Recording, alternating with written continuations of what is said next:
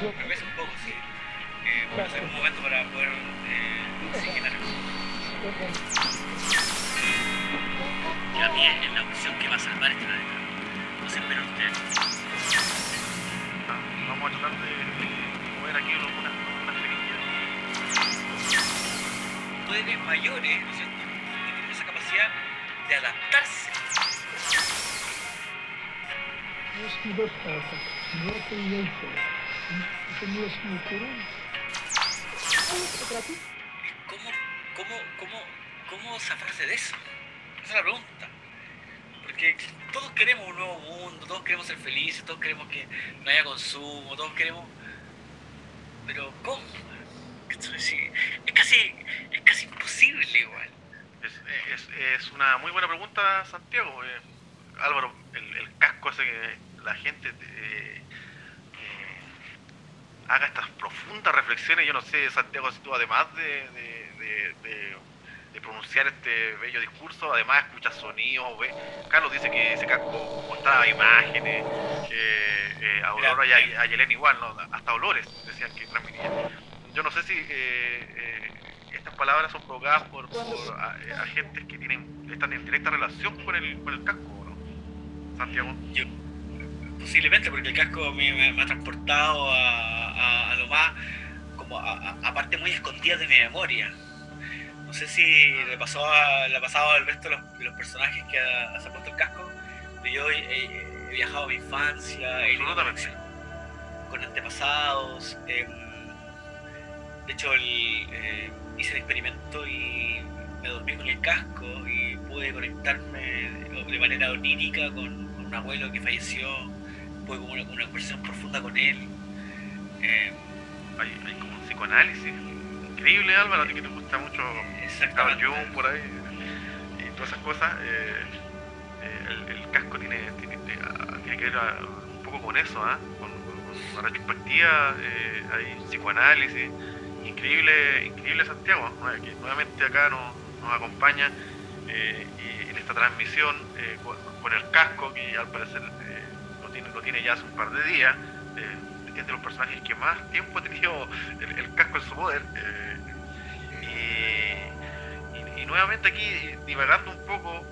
eh, Me conecté con Eliseo, Salazar, no sé por qué. claro, con, con la Fórmula 1. eh, y nuevamente divagando acá, ¿se, acu- se acuerdan que habíamos estado haciendo ciertos diagnósticos en la última transmisión? Y, y- y me parece que llegamos a, momento, algún, punto de unión, me gustaría su- sus opiniones con respecto a eso, a, eh, que estamos más o menos viviendo un poco lo mismo. eh, yo al menos estoy viendo un poco lo mismo, esto, esto puede pasar y, y- y todo hay gente que le interesa que volvamos a ciertas, normalidades.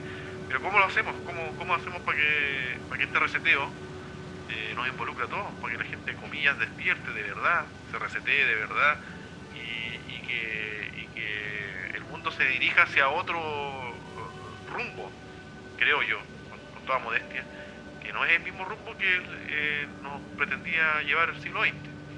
Yo, yo todavía sigo esperando que el siglo XXI nos lleve hacia otros rumbos y que esta pandemia nos haga hacer un clic ahí eh, con respecto a qué rumbos queremos tomar en un futuro, ojalá cercano.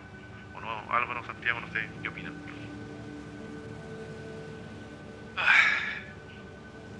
Yo creo que una, es, es una pregunta muy, muy, muy compleja y voy a ser sincero, no tengo la respuesta. Absolutamente, ni siquiera la más mínima idea. Pero Ya pa- pasemos al Pero siguiente, quiero- a la siguiente persona. pero quiero pero quiero creer quiero creer que hay alguna eh, solución o, o no sé tal vez ah, eh, eh, es un camino en el cual hay que empezar a caminar. Sencillamente empezar a caminar y, ver eh, a dónde llegamos. No, sé, yo de repente pienso en, algo así como la anarquía sin gobierno, sin autoridad, que el poder esté tan diluido, que la gente tenga, no sé, he escuchado también teorías de acerca de- de empoderamiento digital, no sé, de asambleas digitales, de gobierno digital, que está tan en boga ahora eh, con el tema de la revolución eh, tecnológica y de, la, toda lo que es la media. pero no tengo una respuesta realmente y tampoco quiero arriesgarme a, a, atisbar o a teorizar acerca o al respecto eh, yo creo que hay tantas cosas que se están jugando en este momento. Eh, eh, no sé cómo se lo he escuchado, nunca lo he leído, pero lo he escuchado de, de, Macari y he visto algunos, algunas, algunos documentales acerca, pero, pero me hace mucho sentido cuando él habla de Sigmund Bauman y de este tiempo líquido. Yo creo que sí, este, este es, es demasiado líquido. No, no, no, no, no, no hay nada que pueda decir. y no es solamente Bauman, es Harari también, cuando le preguntan eh, cómo nos ven 20, 30 años más, y él no está seguro de nada. Entonces le, está, le, están preguntando a personas con un intelecto y con una capacidad de, de, ver el mundo con otros ojos y que no tienen la respuesta. Eh, Harari ha teorizado con el tema y él, dice que esa es una de las cosas que más le preocupa. Es la primera vez en, en, en, la historia de la humanidad de que no sabemos en dónde vamos a, a, estar de aquí a 30 o 50 años. No sabemos cuál va a ser el punto que vamos a, vamos a pisar en 30 y en 50 años. Hay teorías al respecto, pero no hay nada, nada, absolutamente nada claro. Así es que no, no, no puedo aportar más. Yo creo que Santiago tiene la respuesta. Con el carro. Ojalá, ojalá y ojalá que no. No, yo eh, tampoco. No, no me atrevería a, a, ni siquiera especular una respuesta. Eh, creo yo sí que, que tiene que ver con, con que, que un y que va a faltar mucho tiempo para resetearnos resetear nuestro individualismo. Yo creo que mientras no saquemos esa chaqueta individualista que tenemos, va a ser muy difícil pensar el mundo en común, porque eso sí que estoy seguro. La única forma de que el mundo siga siendo mundo, sigamos existiendo en cierta paz o, lo que se viene ahora, que, nos habla mucho, porque el, el, el COVID, la, el COVID, esta pandemia ha ocupado eh, nuestra conversación ya más de un año, eh, va a haber un conflicto ecológico fuerte en un año más. Entonces, si no somos, si no somos capaces de estar unidos, si no somos capaces de entender eh, que, vivimos, que, tenemos que ser globalistas, insisto en eso, globalistas, va a ser muy difícil zafar de esa, de esa crisis ecológica, que esa crisis ecológica nos puede llevar a la hecatombe porque podemos avanzar en muchas áreas, en tecnología, podemos avanzar en, inteligencia artificial, pero eh, si no somos capaces de enfrentarnos a, la crisis más potente que vamos a tener en unos años más, que va a ser la crisis ecológica, que se está ya, ya, ya estamos ya surgidos de ella, pero en 20, 30 años más va a ser mucho más profunda y va a ser decisiva. Yo digo que ahí está, yo creo que una de las claves y que puede responder a lo otro, la unión, la colaboración. Yo no veo otra forma, no sé, no veo otra forma de... Es súper alentador sus palabras, me, encantan, eh, pero bueno, es la, no, es la realidad, es la realidad. Finalmente, eh, yo, yo, opino bastante parecido. Eh, el asunto es, es cómo generar, creo yo, yo creo que de las pocas cosas que, ayudan, eh, espero yo, eh, es generar espacios, es generar ventanas eh, que ojalá se, se, esparzan por el mundo ahí como una diáspora. Y, escuchemos y analicemos, claro, en, qué estamos mal y, cómo podemos hacer para remediar esto en el futuro y no, no, no caer en los mismos errores del pasado porque claro, ah, me parece que los tres estamos ahí en un, punto de unión, estamos viendo más, eh, estamos viendo las mismas cosas, em, estamos viendo que esto tiende a ir a volver al ciclo. Y, no era la idea, o sea, me imagino yo, me estoy metiendo en, su sus mentes eh, me imagino yo como Santiago eh, con, su casco. Y, eh, yo ti- tiendo a pensar que nos- nosotros no, no, no, no queremos, no queremos eh, volver a este ciclo, sino que más bien estábamos viendo que en Chile, con el estallido social y después con, con la pandemia, eh, pretendíamos que darle un nuevo curso a, a- nuestras vidas. Y, eso está ahí ahora en, en veremos, como decimos, decimos acá en Chile. Y en el mundo, el- el escenario al parecer no es, no es muy distinto, ¿no? ¿O no, Álvaro? No sé cómo lo ves tú. Sí, no, no, a, a- nivel mundial no, no es muy distinto. Es- es- es- eso está claro. Yo creo que nosotros, eh, incluyendo Santiago, por eso hablo de nosotros, eh, creo estamos en, al- en, en- en- en una parte de este planeta eh, que está pasando algo muy especial. Pero yo no sé si sea sustentable. O sea, eh, Nueva Zelanda tarde o temprano va a tener que abrirse al mundo y va a tener que empezar, ya está, o sea, lidiando con, con- temas políticos internacionales, en donde va a tener que optar por ciertas ah, definiciones eh, y, no sé para dónde nos va a llevar eso. Eh, sí lo creo, lamentablemente para este tipo de países como Nueva Zelanda, Australia, el panorama no cambia mucho a no ser que haya un conflicto bélico o, algo que requiera algún otro tipo de involu- involucramiento, digo yo. Eh, como tomar, por ejemplo, no sé, la Primera y la Segunda Guerra Mundial, en donde estos países sufrieron realmente eh, las consecuencias de esos conflictos. Eh, pero sí, aquí, aquí pasa algo particular. eh, yo creo que, vuelvo a insistir, Nueva Zelanda tiene algo que no tiene no tienen muchos países y es el aislamiento eh, eh, de, del resto del mundo. Es una isla en el medio del mar en donde estas condiciones le permiten eh, tener esto, políticas para con sus ciudadanos que no existen en otros países y esa característica geográfica eh, yo creo que impide que la, la, la globalización, por así decirlo, los conflictos globales no nos afecten directamente. Pero el resto del mundo que está conectado, hiperconectado, en este panóptico digital más encima, como dice Byung-Chul Han, eh, toda la gente está conectada con todo, o sea, no, no, no, hay nadie que escape a, la- a las consecuencias de las decisiones que toman eh, los grandes poderes. Entonces, eh, es, eso es lo que a mí me, me,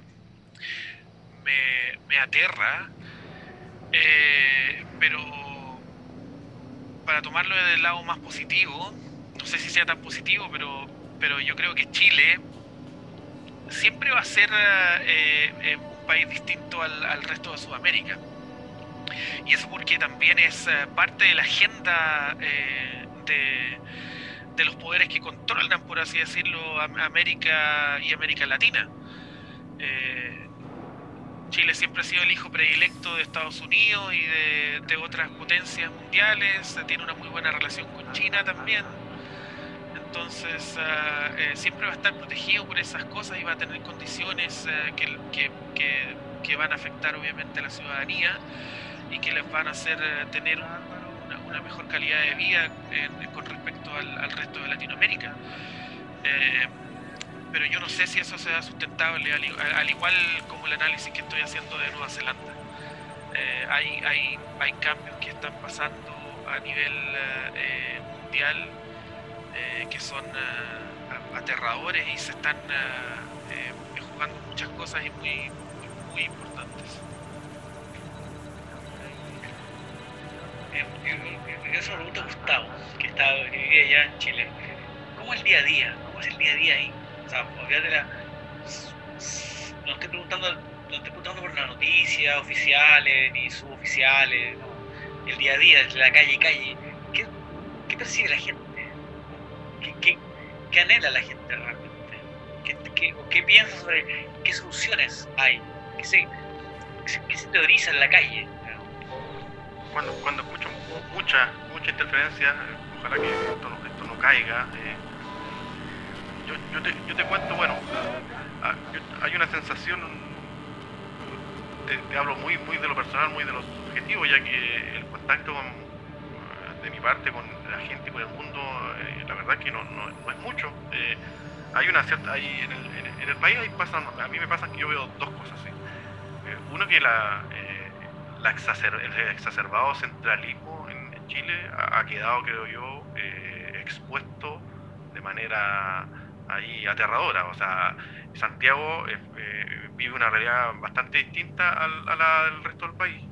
em, y, las- y las políticas, creo, gubernamentales también son, me parece, distintas en Santiago que en el resto del país. Y eso me parece terrible porque estamos hablando de que seguimos con los privilegios. Y, y en segundo lugar, eh, lo que yo pu- puedo percibir eh, es que, claro, hay, hay cierto entusiasmo hoy en día, por ejemplo, por ejemplo, con la coyuntura de la vacuna, pero también hay cierta incertidumbre, yo percibo en la gente en, en, en- cuándo va, va a parar esto, o, o si, si es que va a parar esto, de, de verdad. Em, y ahí hay, hay también una, incertidumbre, como digo, Santiago.